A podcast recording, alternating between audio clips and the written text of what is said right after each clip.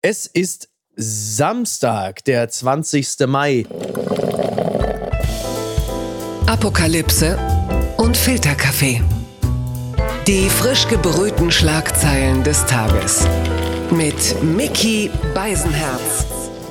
Einen wunderschönen Samstagmorgen und herzlich willkommen zu Apokalypse und Filterkaffee mit der Wochenendbeilage. Und heute sprechen wir ein bisschen über das, was unter der Woche so liegen geblieben ist, aber halt eben auch über das, was so im Feuilleton, in der Popkultur, was gesellschaftlich uns bleischwer auf der Seele liegt. Und äh, zu diesem Zwecke habe ich zwei Gäste eingeladen, die auf den ersten Blick ausgesprochen unterschiedlich erscheinen, auf den zweiten und dritten auch, aber das macht es ja auch so spannend.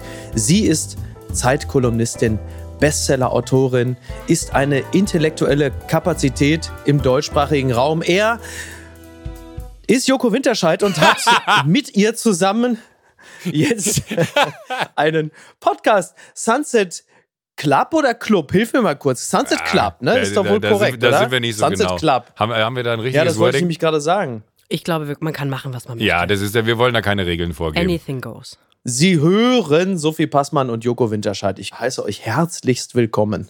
Vielen Dank. Danke für die Einladung. Sehr. Zunächst einmal gefragt, bevor wir, äh, wie sagt man so schön, in medias res gehen, könnt ihr in einer kurzen Fassung mal sagen, wieso ausgerechnet ihr beiden einen Podcast zusammen macht? Nein. Ich schon. Da, das ist wirklich? unsere Dynamik sehr gut In, in zusammengefasst. kurz gefasst? Okay, gut, da bin ich gespannt. Die Kombination ist auf den ersten Blick seltsam und aufs zweite Hören sehr warmherzig und ich glaube, das macht uns Spaß daran. Wir sind ja so frisch im Game, dass, dass sich das irgendwie auch noch für uns so ein bisschen findet, aber die Beschreibung finde ich sehr passend. Wir sind beide sehr überrascht davon, wie warmherzig äh, wir in diesem Podcast miteinander umgehen und ich finde, fand die Beschreibung gerade, äh, das fand ich gut. So, Danke. Ich würde, würde, würde das mir notieren wollen und würde dich ab sofort zitieren. Und du hast wahrscheinlich auch einfach gedacht, Joko, du wolltest mal mit jemandem einen Podcast aufnehmen, wo du nicht äh, drei Folgen später plötzlich Küchenbrettchen vertreiben musst. Und das ist doch toll, oder? Du wirst Der lachen. Künstler Ich- ich, verweigert wohlweislich die Aussage. Ich, ich habe aber schon die ersten Pitches zu Sophie geschickt, was wir machen könnten, was so mögliche äh, Verlängerungen aus diesem Podcast wären. Aber dafür ist es vielleicht ein bisschen zu früh. Wie du weißt, bin ich sehr ungeduldig. Wobei ich war ganz erstaunt und ganz gerührt, dass wir nach der ersten Folge schon diese tolle Community-Dynamik hatten, dass auf einmal Leute Memes gebastelt haben zu Sachen, die wir in der Folge erzählt haben. Das fand ich ganz, ganz toll. Deswegen, ich glaube, wir sind nur noch wenige Folgen entfernt von einer eigenen Kitchen-Ad, die wir rausbringen. Gucken mal, wer da spricht. Durchschnittlich sein. Jasmin Embarek entdeckt das Generische. So ist es in der Zeit geschrieben. Unsere Kolumnistin hat sich vorgenommen, ganz normal zu sein. Nicht so einfach, findet sie. Haben Sie sich auch schon mal über Ihre eigene Durchschnittlichkeit geärgert? Ich glaube, Sie lügen, wenn Sie jetzt Nein sagen. Wir alle wollen was Besonderes sein. Ich schließe natürlich von mir auf sie. Manchmal denke ich, wenn ein paar Sterne anders gestanden hätten, hätte ich schon was Weltbewegendes geschafft. Wenn ich richtig gefördert worden wäre, wäre ich schon Selfmade-Millionärin oder die beste Dessertköchin Berlins. Also Jasmine Barek bemüht sich um das Durchschnittlichsein. Äh, Ich kenne Jasmin, ich möchte behaupten, da ist sie also schon krachend gescheitert. Wie erfolgreich bist du im Durchschnittlichsein, Sophie? Ähm, ich glaube nicht so gut, ehrlich. Also ich glaube, das wäre jetzt genauso kokett, wie der Text von Jasmin es ist, weil Jasmin Ja. natürlich total außergewöhnlich ist. Ähm, ich habe mit jedem Text von Jasmin dasselbe Problem. Immer wenn sie Texte schreibt, hat sie weniger Zeit für Instagram und äh, für deinen Podcast. Deswegen denke ich immer so, wenn du 26 Stunden im Tag hättest, dann wäre ich zufrieden damit, wenn du Texte rausbringst, aber ich möchte noch mehr Instagram-Stories über Mode von ihr sehen. Ich möchte alles von ihr konsumieren. Sie ist natürlich überhaupt nicht durchschnittlich. Super, oder? Aber ich finde es ganz Ja. gut, wenn so, wenn so im besten Sinne seltsame Leute, also wirklich im besten Sinne seltsame Leute wie Jasmin, darüber schreiben, dass die trotzdem auch gerne mal Avocado-Toast essen und Sportschau gucken. So stelle ich mir jetzt vor, was sie als durchschnittlich bezeichnet. Weil dann hat man weniger schlechtes Gewissen. Ist der Avocado-Toast schon ein Ausweis von Durchschnittlichkeit? Das also in. Kassel-Brauxel, da wo ich herkomme, wäre das Hast du noch nie natürlich schon. erzählt? Kommst du äh, aus also, Castrop-Rauxel?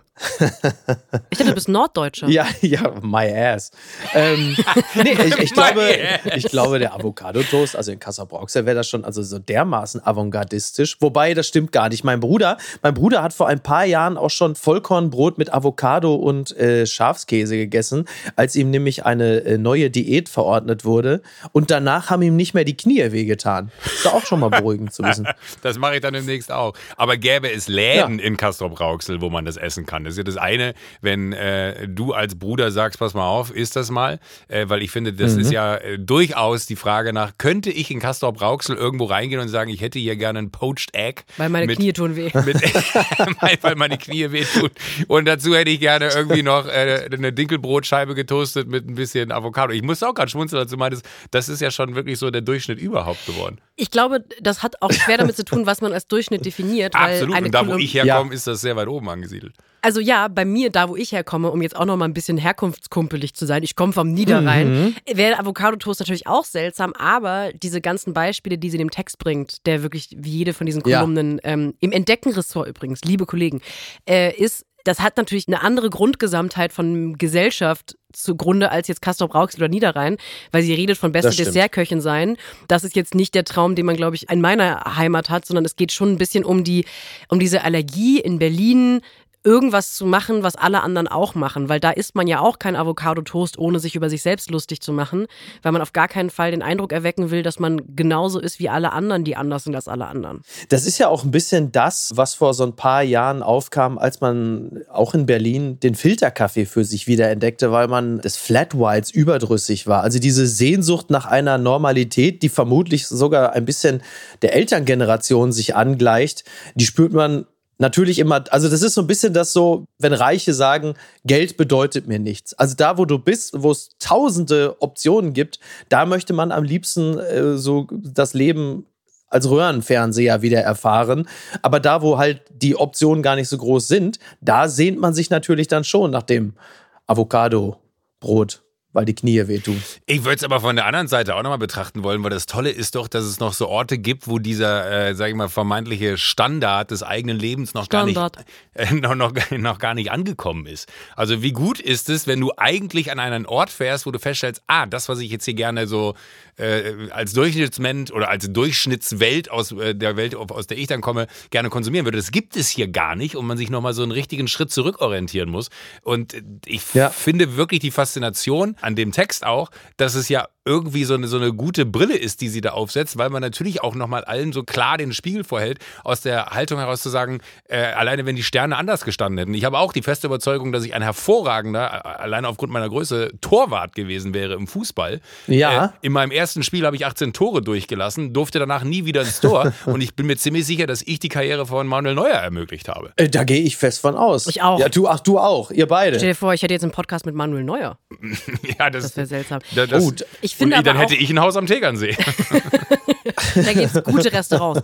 Ähm, ja, bis auf Überfahrt, da muss man sehr vorsichtig ja. sein. Ne? Ja, ja, das, da sollte man so an, oder? einmal kurz eine Abbiegung Richtung Christian Jürgens. Ich habe fasziniert festgestellt, dass der zufälligerweise auch vor zwei Wochen in, in Betriebsurlaub gefahren ist. Ich habe nämlich seine Instagram-Seite angeschaut, weil oh. ich dachte, mal gucken, hat er ein Selfie gepostet in letzter Zeit und der hat, glaube ich, zwei oder drei Tage bevor der Spiegelartikel rauskam, äh, hat, er, hat er zwei Wochen Urlaub angekündigt. Grüßt euch, liebe Grüße, ciao.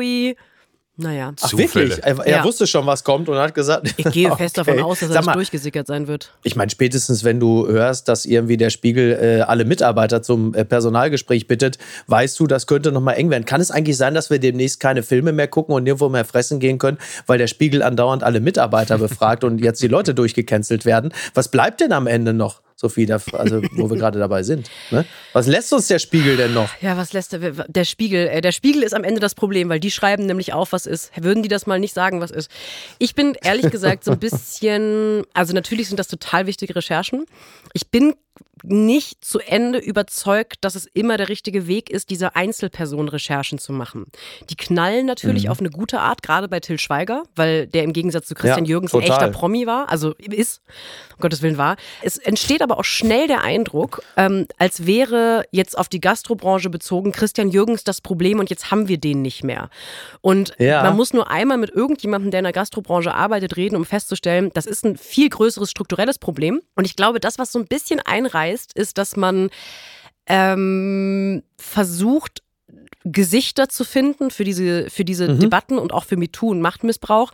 Und das kann schnell dazu führen, dass man auch denkt, so, jetzt haben wir den Jürgens und den Schweiger weg, jetzt hat weder die Film- noch die Gastrobranche noch ein Problem. Und das ist so ein bisschen gefährlich, finde ich. Und es ist auch so ein bisschen faul. Und ich glaube, dass es auch viele Leute gibt, die so ein bisschen dankbar drum sind, dass man jetzt nur den Jürgens und den Schweiger mal kurz im Spiegel gelesen hat, weil dann muss man sich über die vielen, vielen, vielen, vielen anderen Leute, die sowohl in der Film- als auch in der Gastrobranche die Leute zusammenschreien, ähm, nicht mehr so richtig kümmern. Und das finde ich eine schlechte Entwicklung. Stimme ich komplett zu. Das fällt mir, also ja, in der Gastrobranche, da, ich meine, da gibt es ja kultige Schreiszenen. Tim Raue bölkt die Leute an. Gordon Ramsay ist bekannt und gefeiert dafür, ein totales Arschloch zu sein. Mir fällt es immer auf im Zusammenhang mit Gerhard Schröder, wo man immer das Gefühl hat, wenn wir Gerhard Schröder nur aus der Partei schmeißen, dann muss niemand in der SPD sich mehr über, über das mit dem problematischen Russland-Verhältnis auseinandersetzen. Ja, es ist ja auch so komisch, weil es ist ja richtig so, dass man diese Leute zum einen auch öffentlich anprangert, wenn es saubere Recherchen sind. Zum anderen, da würde ich dann aber fast mich eher über den Spiegel als über irgendeine Branche ärgern, ist ein starkes Wort, weil die natürlich gerade in Sachen MeToo mit die wichtigste Arbeit machen in den letzten Jahren. Ich glaube, es lässt sich nur darüber diskutieren, ob das publizistisch die sauberste und zielführendste Art und Weise ist, weil man hätte auch noch sechs Monate weiter recherchieren können und einen Artikel machen über den einen oder anderen drei oder zwei Sterne Koch, der zwischendurch gerne mal entweder in Schritte langt oder gerne auch mal Leute zusammenschreit. Dann hätte man zwar, er wird es weniger knallen vielleicht, aber es wäre halt auch ein bisschen mehr noch sagen, was ist. Oh, ich dachte, du wärst längst tot.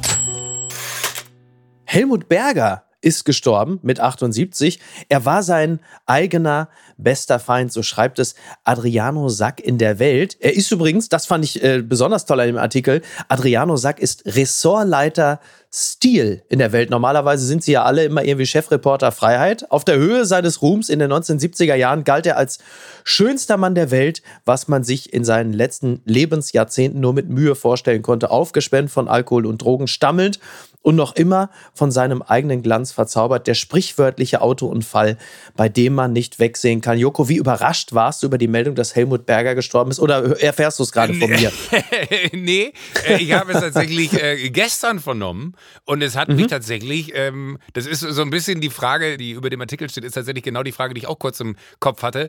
Ah, okay, er, er war noch da, aber ich bin ein großer Fan, also ein großer Fan gewesen auf der Ebene von, wie faszinierend dieser Charakter gewesen ist, was er für eine Geschichte hatte, wo der überall gewesen ist. Ja. Äh, Dass er dann irgendwann im Dschungelcamp äh, auflief, hat mich sogar richtig getroffen, weil ich dachte mir so, Mann, Alter, du bist irgendwie so ein, ein und ich, er war ja wirklich auf, eine, auf einer Ebene ein Weltstar. Grand, ein Grand Seigneur, nicht nur Ja. das, sondern auch so Grand Seigneur. Ich fand, er war immer sehr, sehr stilvoll und ich, ich finde, ich mag so Charaktere, die in so Eskapaden auch leben. Also gar nicht so verheimlichen, dass sie Drogen genommen haben, gar nicht verheimlichen, dass sie zu viel trinken, sondern er das Leben so in vollen Zügen genossen hat. Und ich finde, das hat man ihm angesehen. Das habe ich auch immer sehr gemocht. Und äh, ich erinnere mich auch noch, ich habe das erste Mal von, von ihm irgendwie natürlich jetzt nicht über Visconti-Filme oder so äh, mitbekommen, sondern Mhm. habe ihn bei Schmidt sitzen sehen. Und Schmidt hat, die- also Harald Schmidt, der große Late-Night-Talker, Wie wir alle. ja, aber vielleicht wie wir alle oder wie viele zumindest. Und äh, da weiß ich noch, dass Schmidt ihm die großartige Frage gestellt hat: Was haben Sie denn gemacht auf dem Weg hierhin? Und dann hat er das so versucht, das versucht so runterzuspielen, dass Schmidt die Antwort nicht haben wollen würde. Und Schmidt ist aber hart geblieben und hat er gesagt so: Na gut, ich habe im Aufzug onaniert. Und, Ja. und, und das fand ich irgendwie, das, da, da saß ich da als kleiner Bub vom Fernseher und dachte mir so, was für ein gerader Typ, dass er das einfach so raushaut und auch so keine Ressentiments in anderen Themen gehört. Es gibt auch die legendäre äh, Geschichte von ihm und, und das ist so, ich finde, alleine wie es aus mir raussprudelt, was der für ein Leben gehabt hat, ne, wie er beim Rotkreuz Der Rosenball. ja, in, in, in, in Monaco, ne, wo, wo er irgendwie so viel Mhm. Drogen konsumiert hat, dass er sich in seinen weißen Anzug geschissen hat. Ähm, Wirklich? Wirklich, ja. Und äh, Ja. er dann die Leute bat, die Fenster zu schließen, weil dieser muffige Geruch müsste ja wohl vom Hafenbecken Monacos kommen. Und, und hat den Abend halt da in, er wusste, er kann nicht mehr aufstehen. Also es hat, er hat auch Er war ja auch der Tischnachbar, also, die, also nicht Ja. die Tischdame, sondern der Tischherr von Caroline von Monaco damals beim Rotkreuz, beim Rosenball und hatte einen weißen Anzug an Genau. und wegen des schlechten Kokains hat er sich schon frühzeitig am Abend in die Hose geschissen. Toll, oder? Sophie, ja. Ich bin wirklich Meine Damen und Herren. Sie sehen Sophie Passmann aufrichtig äh, erstaunt und gleichermaßen begeistert. Der hat sich eingeschissen. Ja. Und er hat das aber auch ganz öffentlich erzählt. Also das ist das, was Ach ich an so. dem so mag. Das ist jetzt kein Geheimnis, was Mickey oder Also ich nicht aus an dem Abend, er hat es äh, Jahrzehnte später erzählt, Genau. muss man auch sagen. Also er stand nicht auf und hört zu, Leute, ich habe mich eingeschissen, sondern er hat es Jahre, Jahrzehnte später erzählt. Gibt es eine, äh, eine Biografie über Helmut Berger, eine tolle? Oh, das ist oh, sehr gute Frage. Weiß ich Da kann man doch mal die HörerInnen, Ja. weil das klingt nach jemandem, über den ich wirklich gerne mal Ja, Biografie lesen möchte. Also es gibt derzeit nur YouTube-Links. Das ist ja die moderne Biografie. Joko hat es ja richtigerweise gerade schon gesagt. Also man liebt solche Stars gar nicht so sehr für die Visconti-Filme, über die er ein Weltstar wurde und auch zwischenzeitlich der schönste Mann der Welt, was mit seinem Schauspiel ja auch nur bedingt zu tun hat, aber das sei mal nur am Rande erwähnt. Er äh, ist aber dann später in so eine Kinski-hafte Eskapadenberühmtheit Ja. äh, übergetreten. So. Äh, das heißt, das ganze Werk wird natürlich jetzt, also bei Twitter und sonst wo, natürlich in erster Linie gefeiert über YouTube-Links. Dieses, guck mal da, da war er bei Helmut Schmidt, guck mal da, stand einer von Stern TV bei ihm vor der Tür und da hat er so ein bisschen gelallt. Ähm, jetzt die Frage, Sophie, äh, wie viele Chancen hat Till Schweiger in eine derartige Berühmtheit überzutreten, über kurz oder lang? Ja, das ist natürlich so eine berühmte, halbgängige Beisenherz-Frage. Leider glaube ich, dass diese Art von Kultkünstler kann es dann doch auch wirklich nicht mehr geben, weil zum Teil gehört zu dieser Art von Kultigkeit natürlich immer Grenzüberschreitung. Und Ja. Grenzüberschreitung ist natürlich eigentlich immer nur mit Abstand von 30 Jahren, wenn man sie in der Form von YouTube-Videos sich anschaut, ein bisschen kultig. Ähm, deswegen glaube ich, die Chance ist so ungefähr bei null. Und gleichzeitig stirbt vielleicht auch der Typ Künstler aus, der einen Nachruf vom Stil-Ressortleiter bekommt. Weil das ist ja eigentlich das Ziel, das sei. Also wenn ich Ja. sterbe irgendwann, was vielleicht passiert, bin noch nicht sicher. Und dann einen Nachruf zu bekommen vom Wir wollen es nicht hoffen, aber das Schicksal könnte dich ereilen. Stellt euch vor, man kriegt einen Nachruf vom Ressortleiter Stil. Das ist doch eigentlich das aller, aller, aller coolste. Kommt drauf an, wofür man stand im Leben, aber ja. Naja, klar, wenn du jetzt Spitzenpolitiker warst und irgendwie den Nahostkonflikt gelöst hast, würde ich auch nicht gerne über die schmal geschnittenen Anzüge lesen. Aber jetzt in meinem Fall, kommt drauf an, wo man sich einscheißt, ne? das stimmt, das ist Stell dir vor, jetzt in 20 Jahren, ich habe mich während der Apokalypse und Filterkaffee-Aufzeichnung eingeschissen. auch das, Mach mal das Fenster auf, hier, hier, Ich gehe- hier riecht's komisch.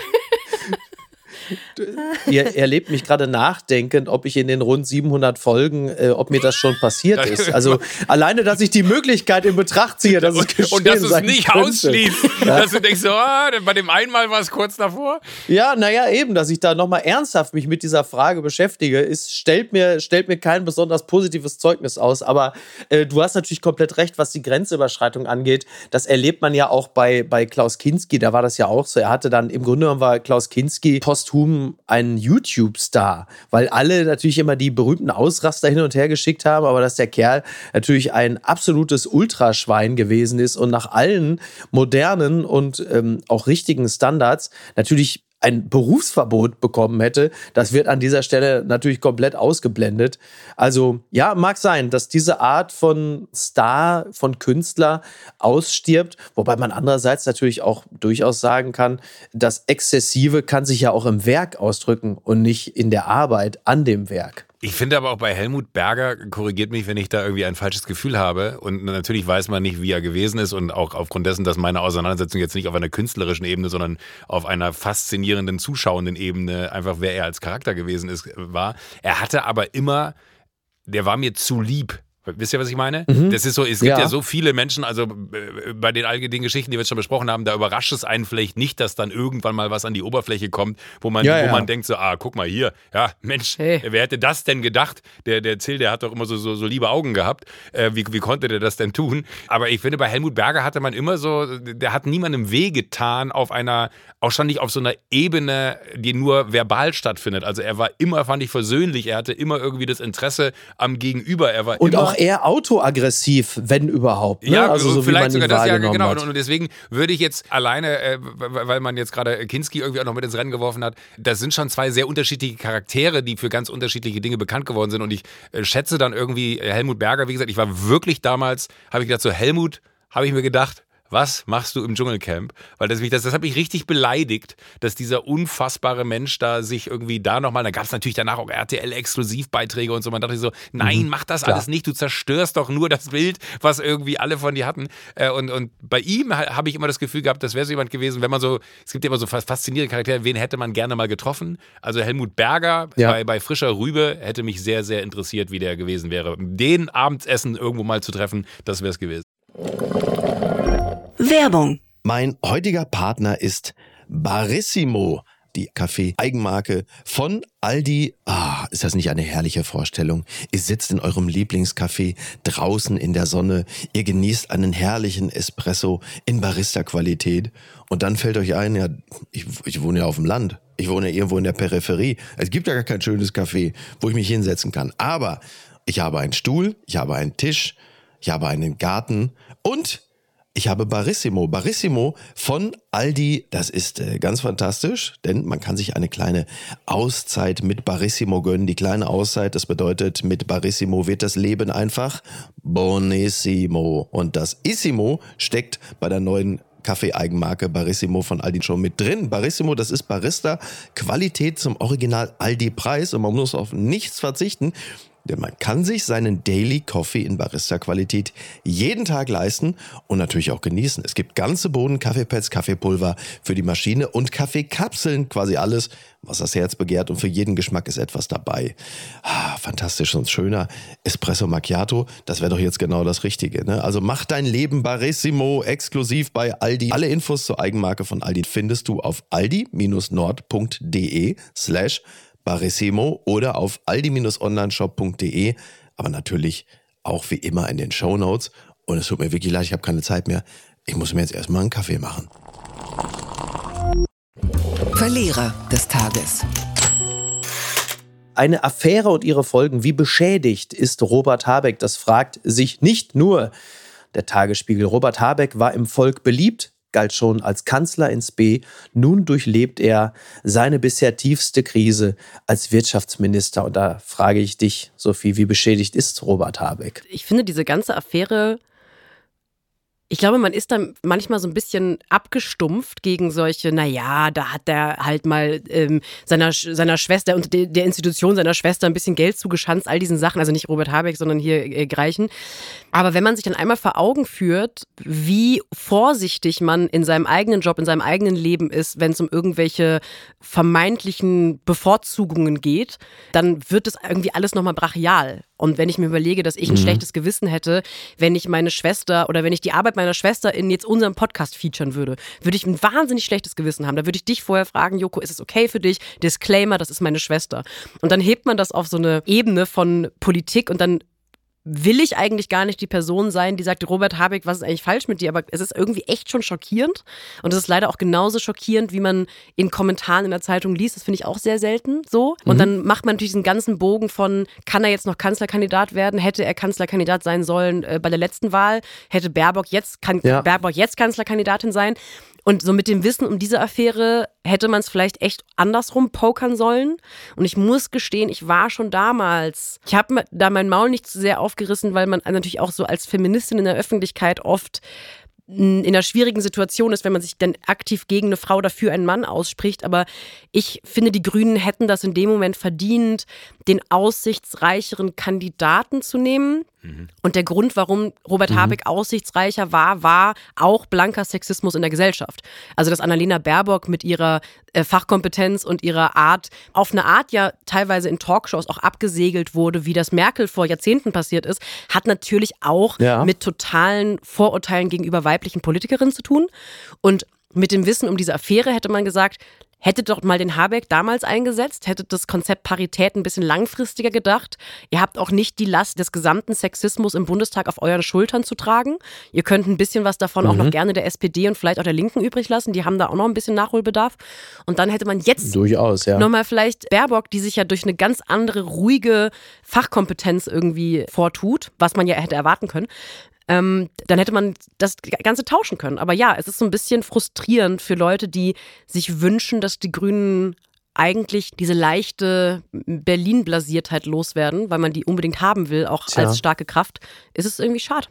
Sad. Es ist äh, auch dafür schade, finde ich, weil es ja, glaube ich, gerade auch in der ganzen Debatte, da geht es ja um diese ganze äh, Heizarie auch, also die Wärmepumpen von Ja. bis äh, Kosten ersetzt man wie und alle unterstellen denen dann auch noch on top, äh, dass das ja auch wahnsinnig schlecht ausgearbeitet gewesen sei oder ist. Ich glaube, das unterstellt man ihnen, aber tatsächlich, das unterstellt man ihnen nicht zu Unrecht. Ja, äh, das, da würde ich sagen, da, da gibt es wirklich auch noch Verbesserungsbedarf. Absolut, aber ich glaube, das Tragische daran ist ja eigentlich, dass da so äh, jemand versucht hat, eine neue Form der Politik in Deutschland auch zu installieren, nämlich eine sehr transparente, dann da selber dran gescheitert ist, Ja. diese Transparenz für sich aufrechtzuerhalten, also in dem Fall Habeck. Und vor allen Dingen wir, glaube ich, am Ende des Tages auch mit der, äh, das klingt jetzt sehr groß, was ich sage, aber mit der Zukunft dieses Landes ja irgendwo spielen, weil äh, all die, Ja, ja, Reform, klar. die Reformen, die notwendig sind und all die Reformen, die man vielleicht irgendwie jetzt auch nicht in einem äh, Konsens schließen kann, die Bereitschaft dafür vielleicht auch, sage ich mal, und das ist ja, finde ich, immer ein großes Politikversprechen, wähle ich die Person und bin bereit, auch durch schlechte Zeiten mit dieser Person zu gehen, vielleicht so ein bisschen wie eine Ehe sogar, ne? äh, die ist, glaube ich, Ja. jetzt dadurch sehr gesunken. Und natürlich ist es von jemandem, der kurzzeitig so gehypt gewesen ist und wo man das Gefühl hatte, oh, endlich mal einer, der es richtig macht. Und dann kommt halt sowas. Das ist dann so, wo man sich auch Ja. äh, ähnlich wie, wie bei Helmut Berger ärgere ich mich darüber. äh, ne? Hel Helmut Berger geht ins. Hat sich Habe, wo hat sich Habeck in die Hose geschissen? Wobei, Na, warum ist er ins Dschungelcamp hat sich gegangen? Robert Habeck metaphorisch äh, auf dem Rotkreuzball Bundespolitik in den weißen Anzug geschissen, Sophie? Danke für diese Frage. Äh, Ich möchte eine andere beantworten. Das habe ich in vielen, ich in vielen PR-Interviews gelernt Ja, mittlerweile. super. Ich würde gerne nochmal auf diesen, ähm, auf diesen Transparenzhinweis von äh, Joko eingehen, weil ich glaube, und das glaube ich auch schon seit ein paar Jahren, dass wir auf eine Art, was den Politikstil angeht, Robert Habeck gar nicht verdient haben, auch als Medienöffentlichkeit. Ich glaube, der wird Jahrzehnte nach dem Ende seiner mit Sicherheit auch noch langen Politikkarriere erst für das gefeiert, was er da etabliert hat, nämlich wirklich eine Transparenz und eine Augenhöhe und eine Bereitschaft, den Leuten und auch Medien, also Medienmenschen und JournalistInnen zuzutrauen, ihn nicht absichtlich falsch zu verstehen. Das ist für mich der rote Faden Ja. bei Robert Habeck, dass er erstmal jedem Menschen, den er ein Interview gibt, in jeder Talkshow, in der er sitzt, redet er so, dass er dem Gegenüber anvertraut, das, was er da gerade sagt, nicht in den dümmstmöglichen falschen Kontext zu setzen. Und das ist immer wieder Robert Habeck passiert, dass er gesagt hat, ihr könnt ja alle denken, ihr wisst ja alle, was ich meine und ich kann doch einfach mal kurz so reden, wie ich rede. Und immer und immer wieder seit Jahren passiert ist, dass irgendwelche JournalistInnen denken, das Allersmarteste und Allerwitzigste ist es jetzt, ihn aktiv falsch zu verstehen oder ihm zu unterstellen, dass er gerade nicht weiß, was er tut. Und das Einzige, was er seit Jahren versucht, ist mit Leuten als Politiker auf Augenhöhe zu reden. Und dazu gehört auch, Ja. dass man mal eine Flapsigkeit hat oder auch mal eben nicht dieses Pressemitteilungsdeutsch von sich gibt die ganze Zeit und dass er damit immer wieder von uns gezwungen wird, uns als Medienöffentlichkeit auf die Fresse zu fliegen, das ist, glaube ich, die große Ungerechtigkeit Robert Habeck gegenüber, was völlig unabhängig ist von seiner, von, von den Gesetzesentwürfen übrigens. Ich glaube, da brauchen die Grünen die Ja. SPD, genau wie die SPD die Grünen braucht. Also man braucht eine starke sozialdemokratische Kraft in so einem Gesetz. Jetzt klinge ich wie Olaf Scholz, überweist mir Geld am Ende des Podcasts dafür. Aber das, das ist etwas, da werde ich, glaube ich, immer eine große Sympathie für Robert Habeck und seinen Politikstil haben, dass der etwas versucht, was es in Deutschland bisher nicht gibt. Und er scheitert immer wieder an der Dummheit der Menschen und er versucht es trotzdem immer und immer wieder. Wobei er ja, als er in die Bundespolitik eintrat, für diesen Stil und für diese Rhetorik ja extrem geschätzt wurde. Also dieses, ja, wir sch äh, Schneise der Verwüstung ziehen wir hinter uns her und äh, den Leuten mehr zuzutrauen. Das kam ja zunächst Frech, einmal in den kannst. Umfragen. Aber du machst einen tollen Habeck. Kannst du noch mal ein bisschen? Putin, äh, Annalena macht es gut. Äh, und äh, Vielleicht muss man kurz dazu der, sagen, dass wir ähm, sogar dein Gesicht gerade sehen, weil wir per Videoschalte zueinander geschaltet sind und man, so, äh, und, und man sieht, wie, wie, wie du wirklich hab, habeske äh, Gesichtszüge kriegst. Ja, so äh, Greichen, äh, Staatssekretär, äh, Wärmepumpen, der SPD, wird immer was geleakt und äh, Das ist ja der ist immer so, unglaublich. äh, Ich glaube, dein Habeck ist ehrlich gesagt dein bester Politiker. Ja. Ich glaube, dein Habeck ist das Beste. Meinst du? Ich Und Habeck ist auch ganz nah kann an ich nur hoffen, dass er noch eine Weile so bleibt. was soll das?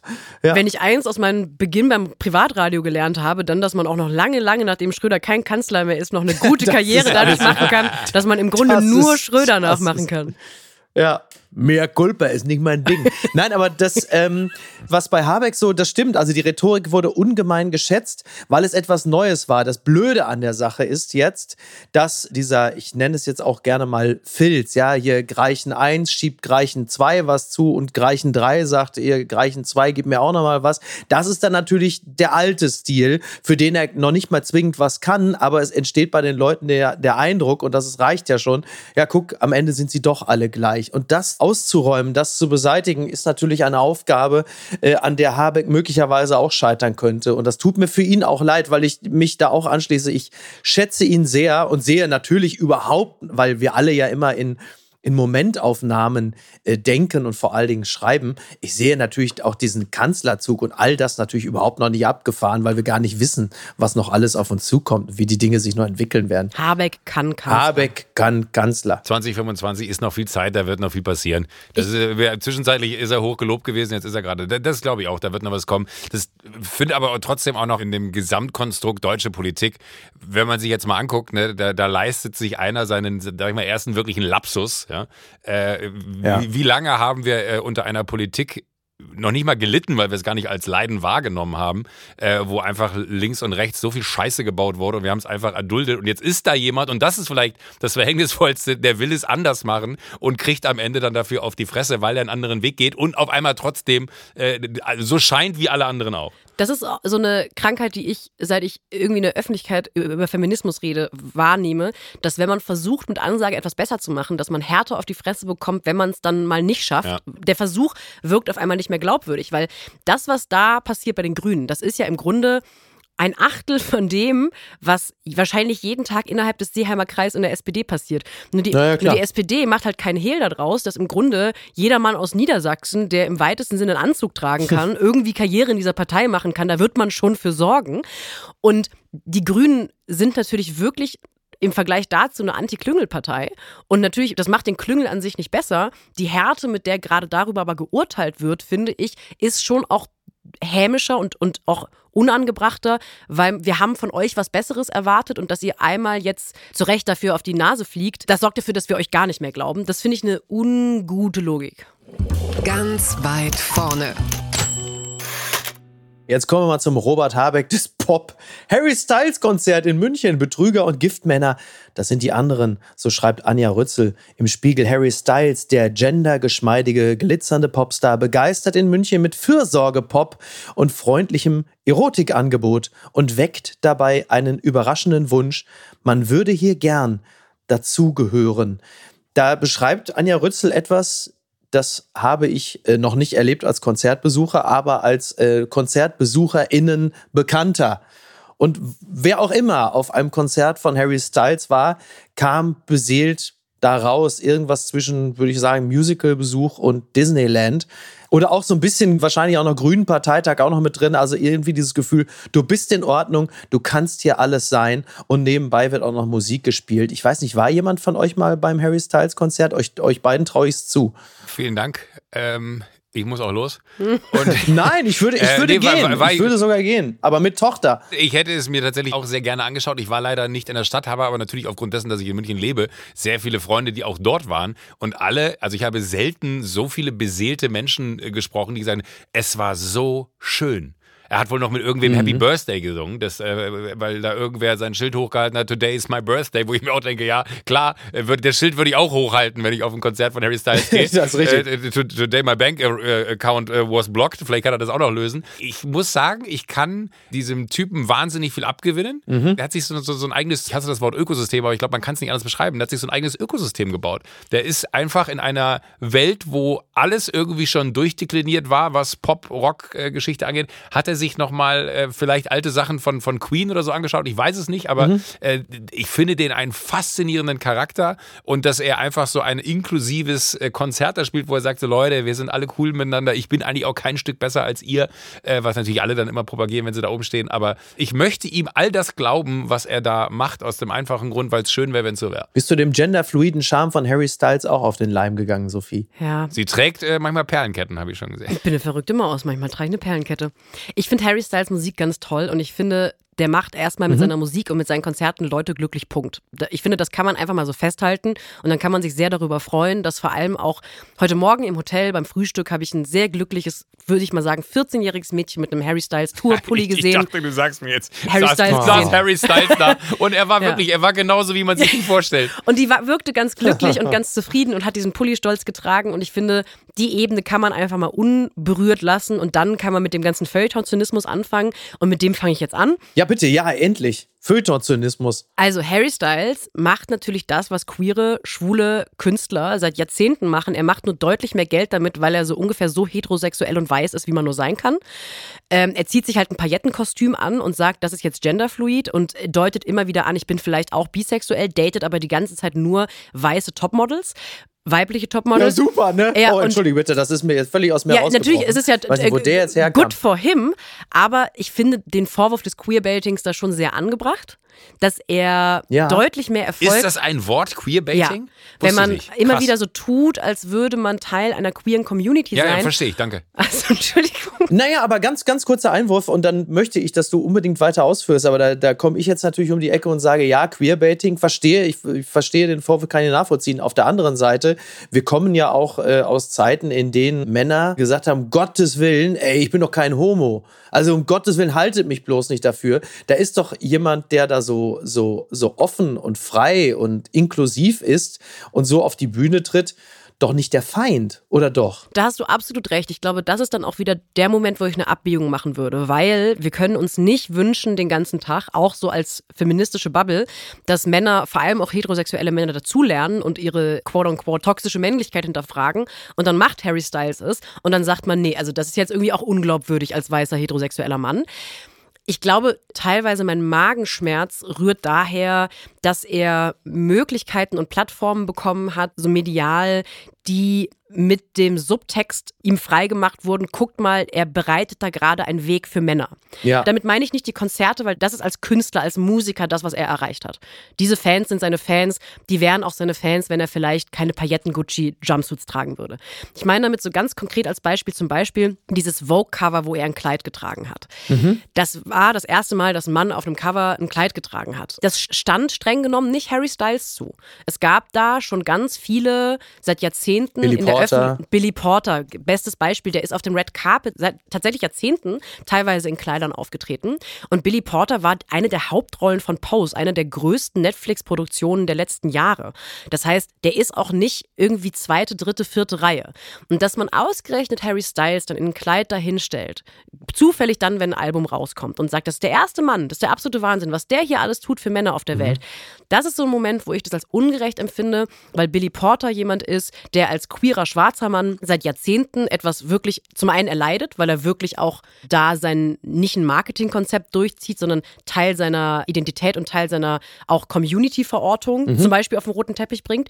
Und der kriegt dann nicht die Plattform und nicht die Kohle. Und es geht natürlich immer um Kohle und um, um Verteilung. Ne? Es geht nicht darum, dass die beiden Gerechtigkeit aushandeln, sondern es geht darum, wer hat es mehr verdient und ich finde, dann hat Billy Porter es mehr verdient. Kann ich nachvollziehen, aber ist es dann nicht eine ähnliche Diskussion, wie es sie zuletzt auch gab um Benjamin von Stuckrad-Barre und MeToo, wo man sagte, also der soll jetzt ausgerechnet der Kämpferfilm, oh, Sophie fährt sich schon durch die Haare, ich merke, da ist eine, ich sah da, hier, da wird ein größerer Gedanke gerade gesponnen. Nee, ich habe einen fettigen Pony heute, deswegen habe ich es gerade Hat sie gemacht. wirklich. Ich weiß, es ist unangenehm. Da reden wir gleich, da reden wir gleich noch drüber, Joko. Da Ja, reden wir okay, privat pri- drüber. privat. Ich glaube, es ist so ähnlich. Es ist was Ähnliches, ja. Es ist die Frage, warum kriegt ein Mann das Spiegelcover zu einem großen MeToo-Skandal? Naja, weil er halt das Buch dazu geschrieben hat. Es ist ein ewiges, unzufriedenstellendes Schulterzucken, das sich nicht auflösen lässt. Frauen haben Recht, die sagen, das ist ungerecht. Und Fans von ihm haben Recht, die sagen, ähm, naja, aber er hat halt dieses Buch geschrieben. Was wollt ihr denn? Ihr habt einen ehemaligen Springer-Mitarbeiter geflippt. Das ist doch im Grunde, eigentlich sollten sich Feministinnen jetzt Jahrzehnte einfach auf die Schulter klopfen, bis sie einen Tennisarm haben, weil sie Benjamin von Stuckrad-Barre geflippt haben. Ist doch toll. Bleiben wir mal im äh, feministischen Bereich. Bitte empören Sie sich jetzt.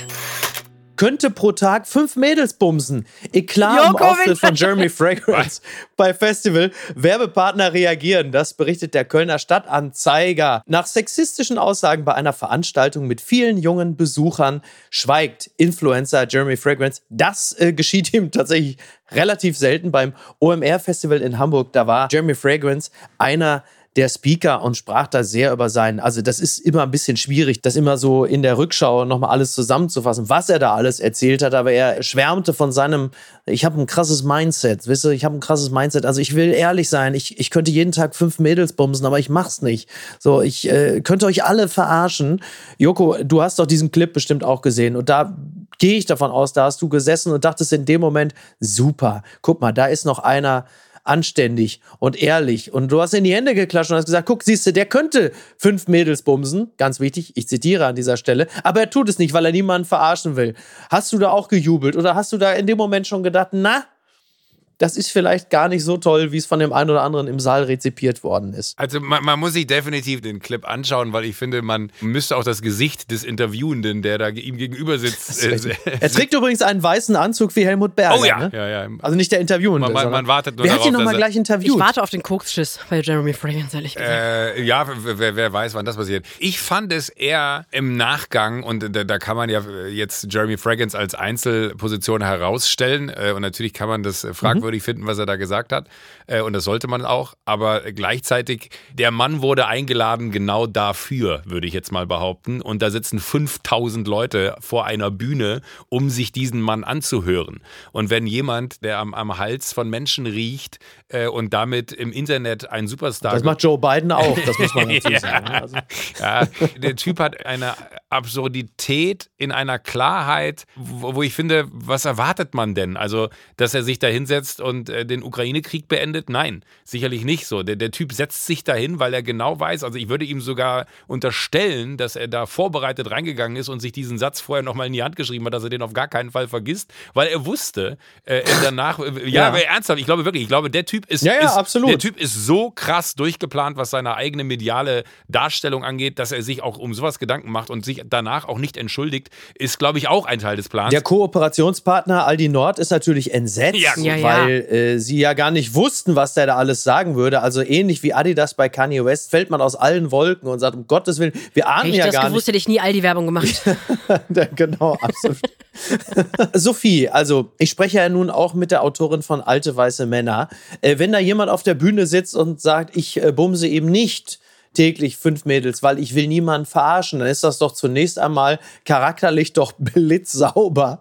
Und da muss man doch sagen, klasse, das ist doch nett in einer Zeit, in der sowas andauernd geschieht. Ist er jetzt so besonders ehrlich oder sind die Zeiten auch einfach so extrem stumpf und abgewichst, dass sowas dann auch noch gefeiert wird, wenn einer auf der Bühne sitzt und so was sagt und davon erwartet, dass die Leute sagen, na klasse, toll gemacht. Ich finde Jeremy Fragrance überhaupt, seine Inhalte konsumieren, ist ein bisschen wie ironisch Germany's Next Topmodel gucken. Ne? Quote haben sie trotzdem am Ende. Ich verstehe das. Ich verstehe auch Mhm. nicht so, ja, der hat das gesagt. Ist mir wahnsinnig egal, muss ich leider sagen. Das ist unglaublich unsexy für so einen Nachrichtenpodcast, aber ich kann kein Interesse an Jeremy Fragrance im imitieren, weil das soll er machen, aber da sollte man eher über die Einladepolitik von OMR reden. Die haben sehr gutes PR gemacht dieses Jahr. Ich habe noch nie so viel über das OMR gehört wie äh, dieses Jahr. Und der einzige positive Inhalt war der fantastische Vortrag von Luisa Neubauer. Der Rest war eher so ein bisschen Grundrauschen, auf das ich gerne hätte verzichten können. Ähm, ist fast schade, Entschuldigung, wenn ich da einhake, aber es ist fast schade, dass sowas, äh, was Jeremy Fragrance da veranstaltet, eine viel, viel größere Aufmerksamkeit bekommt als äh, ein Beitrag von Luisa Neubauer. und Als Boris Becker Ja. wolltest du sagen. Und als Und Boris Becker, da? der sagt, wie man eine Marke pflegt. Ja, der, Der war, war auch auf der da. Bühne. Und ich habe gedacht, doch, der war da und ich war ganz überrascht, weil ich dachte, also korrigiert mich, wenn ich falsch liege. Aber ist mir in den letzten Jahren als Geschäftsmann gar nicht so, äh, also positiv. Mir schon, der hat mir, der hat mir ein paar spannende Investment-Tipps gegeben. Nein, ich möchte jetzt gerne einmal nicht den Fehler machen, dass man äh, eine Frau hätte loben können und, und über zwei Ja. Männer redet. Ich würde gerne mein Statement zu Jeremy Fragrance damit beenden, dass man sich den fantastischen Vortrag von Luisa Neubauer auf dem OMR dieses Jahr angucken sollte. Mic Gibt's drop. bei YouTube. Was ist denn da schiefgelaufen? Bleiben wir doch bei äh, fantastischen Taten äh, junger Frauen. Luisa Tomei hat einen sehr schönen Text in der Zeit geschrieben über die Bully-Lüge, ihr Vanlife. Einfach losfahren und die Freiheit genießen. Denkste, Urlaub im eigenen Van ist stressig, unbequem und dann noch ziemlich teuer. Eine Abrechnung, äh, ein, wie ich finde, sehr lesenswerter Text und der beginnt schon nach der ersten Nacht in unserem eigenen VW Bulli hätte ich es wissen müssen, als mein Freund mich am Morgen schockiert anschaute und nach der nächsten Notaufnahme googelte, als ich daraufhin einen Spiegel suchte, um festzustellen, dass mein rechtes Auge auf die Größe eines Tischtennisballs angeschwollen war und ebenfalls panisch wurde. Nach dieser Nacht hätte ich wissen müssen, dass das alles nicht gut enden wird. Ja, also jeder, der sich mit dem Gedanken trägt, vielleicht in diesem Sommer nach Portugal zu fahren, im eigenen T4 VW Bulli, einfach diesen Text lesen und mal kurz darüber nachdenken, ob das wirklich das Richtige ist und ob man auch äh, Teil dieser Vanfluencer-Community sein möchte. Äh, Sophie, inwiefern äh, bist du angefixt, was das Thema Camping und Camping-Bully angeht? Hast du dich dafür entscheiden können? Ich habe einmal in meinem Leben zwei Tage am Stück gezeltet. Das war mit 16 am Southside Festival. Am ersten Abend habe ich einen Tetrapack Weißwein aus Versehen in mein Zelt ausgekippt. Und seitdem bestehe ich vor allem auch. Natürlich Weißwein. Warum sollte man, Ur warum sollte man Urlaub ohne Sanitäranlagen machen? Ich verstehe es tatsächlich nicht. Also da bin ich auch, ja, ich finde, das geschieht den Leuten recht. Wer denkt, der eigene Charakter könnte dadurch aufgewertet werden, dass man sich einen Volkswagen ausbaut, hat zu wenig Bücher gelesen. Da muss ich jetzt aufpassen, was ich sage. Bei mir in der Familie ist da durchaus jemand, der das macht. Aber ich muss auch sagen, ich würde jedes Belmont Hotel vorziehen.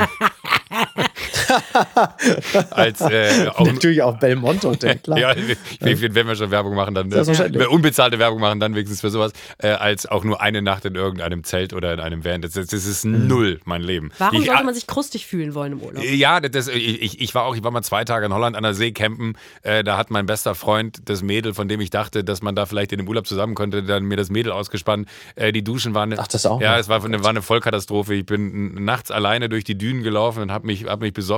Vielleicht ist das auch ein zu traumatisches Erlebnis gewesen, dass ich da irgendwas Positives abgewinnen könnte. Ich finde, die, diese Busse haben eine gewisse Ästhetik für mich und ich liebe auch diese mhm. ganzen. Also du kriegst ja mittlerweile sogar schon für einen Porsche ein Dachzelt. Also vom Porsche selber äh, bekommst du ein Dachzelt angeboten. So, jetzt reden seit wir. Dem Camp, ja. Seitdem campt Ulf Poschert. ja. ja, sehr schön. Oh, toll. Aber, aber äh, die, dieser Hype ist, ist irgendwie, glaube ich, auch so durch, dass ich es mutig finde, zum jetzigen mhm. Zeitpunkt da nochmal was drüber zu schreiben. Vielleicht aber auch mit der richtigen Annahme, dass man sich dann irgendwann auf diesen Hype hat äh, setzen lassen oder sich davon beeinflussen lassen und dann feststellt, dass das richtige Scheiße ist. Ja, wobei der Hype ist ja über Corona ja nochmal ganz neu entfacht worden. Äh, Stichwort Individualverkehr. Es wurde ja dann nicht mehr geflogen. Man erinnert sich, ne? man hat vieles glücklicherweise auch verdrängt. Es wurde ja nicht mehr geflogen. Äh, man hat nicht mehr mit, ja was denn? Individualverkehr oder was war? Oder was das? Joko hat mir gerade beim Individualverkehr ist nicht Individualverkehr ist nicht Helmut Berger im Aufzug ah, auf dem Weg zu Harald Schmidt. Ich finde es wirklich witzig. Ja. Ähm, ja, naja. ich, ich, möchte übrigens, ich weiß gar nicht, ob das Thema Vanlife äh, auf dem wirklich fantastischen Instagram-Account von Laura Larsson noch ein Thema ist, die ja den tollen Podcast hat zum Scheitern Aha. verurteilt. Die hat sich mit ihrem Mann zum Zeit von Corona angefangen, einen Van auszubauen und die hat über das geredet, wie sie über alles redet, nämlich so mit einem Selbsthass, der wahnsinnig unterhaltsam ist, weil sie meinte, naja, Fenster wollten wir kaufen, hat nicht geklappt gehabt. Also ist alles sehr anstrengend. Ich weiß auch gar nicht, ob wir das weitermachen wollen. Ich hoffe sehr, dass sie dieses Van-Ding noch weiterverfolgt oder vielleicht ist es auch heimlich gestorben, aber das war ganz ganz, ganz toll und lustig, das zu sehen, wie sehr sie sich selbst hasst beim Versuchen, Van auszubauen. Das kann ich so gut verstehen, weil ich zu all diesen Dingen auch komplett nicht in der Lage bin. Äh, wir kriegen es ja noch, ich meine, wir sind seit fünf Jahren hier in der Wohnung und wir haben im Schlafzimmer seit fünf Jahren keine Vorhänge. Und Niki hat mal einmal einen Versuch gestartet, fürs Wohnzimmer Vorhänge zu kaufen. Das hat sie dann auch durchgezogen, aber die Vorhänge sind ungefähr 25 Zentimeter zu kurz. Sie sehen aus wie Harry Styles Hosen äh, beim Konzert. Das ist, also sieht alles todesbeschissen aus. Die Vorstellung, dass sie und ich uns ein Van kaufen und dann, Don't. also das ist wirklich alles eine Katastrophe.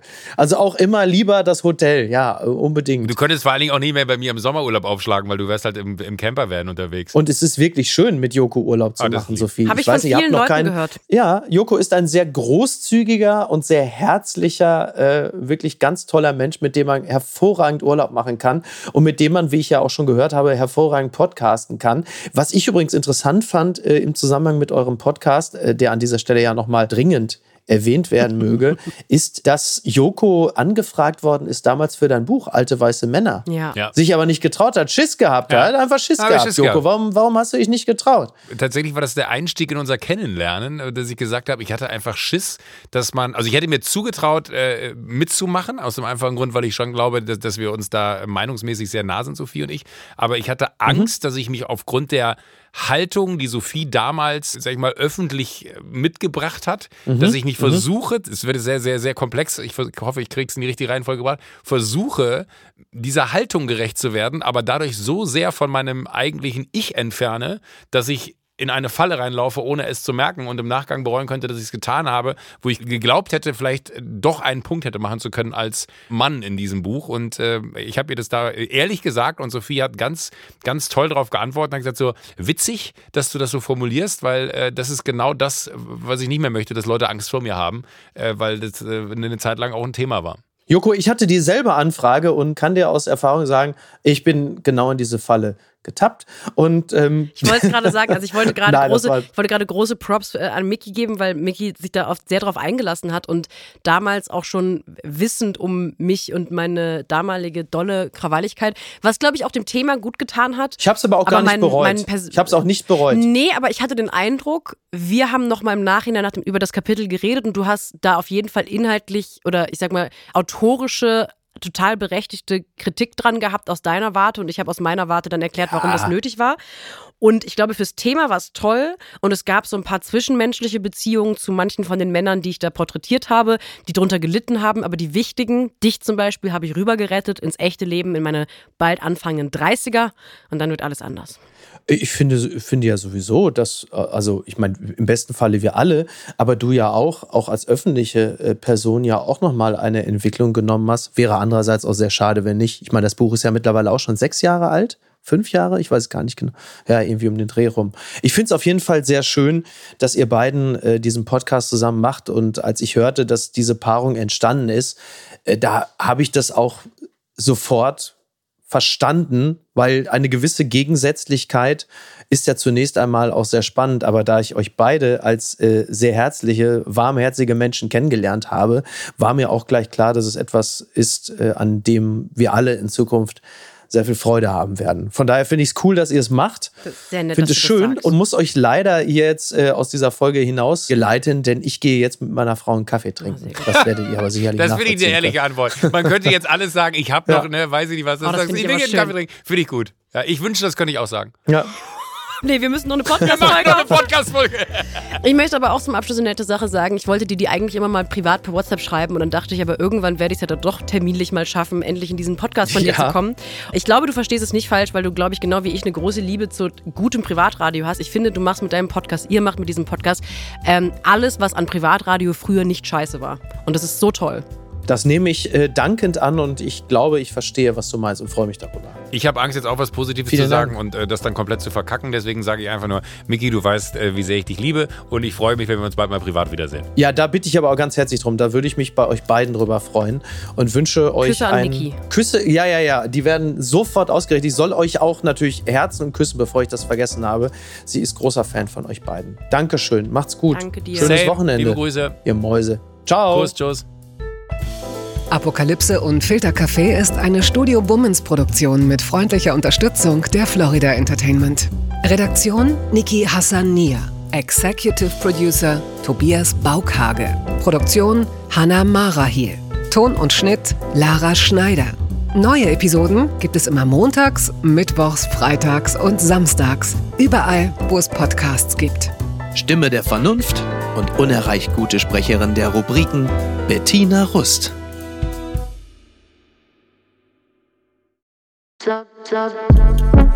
Buh, Stefanie Giesinger hier. Mit mir habt ihr nicht gerechnet, oder?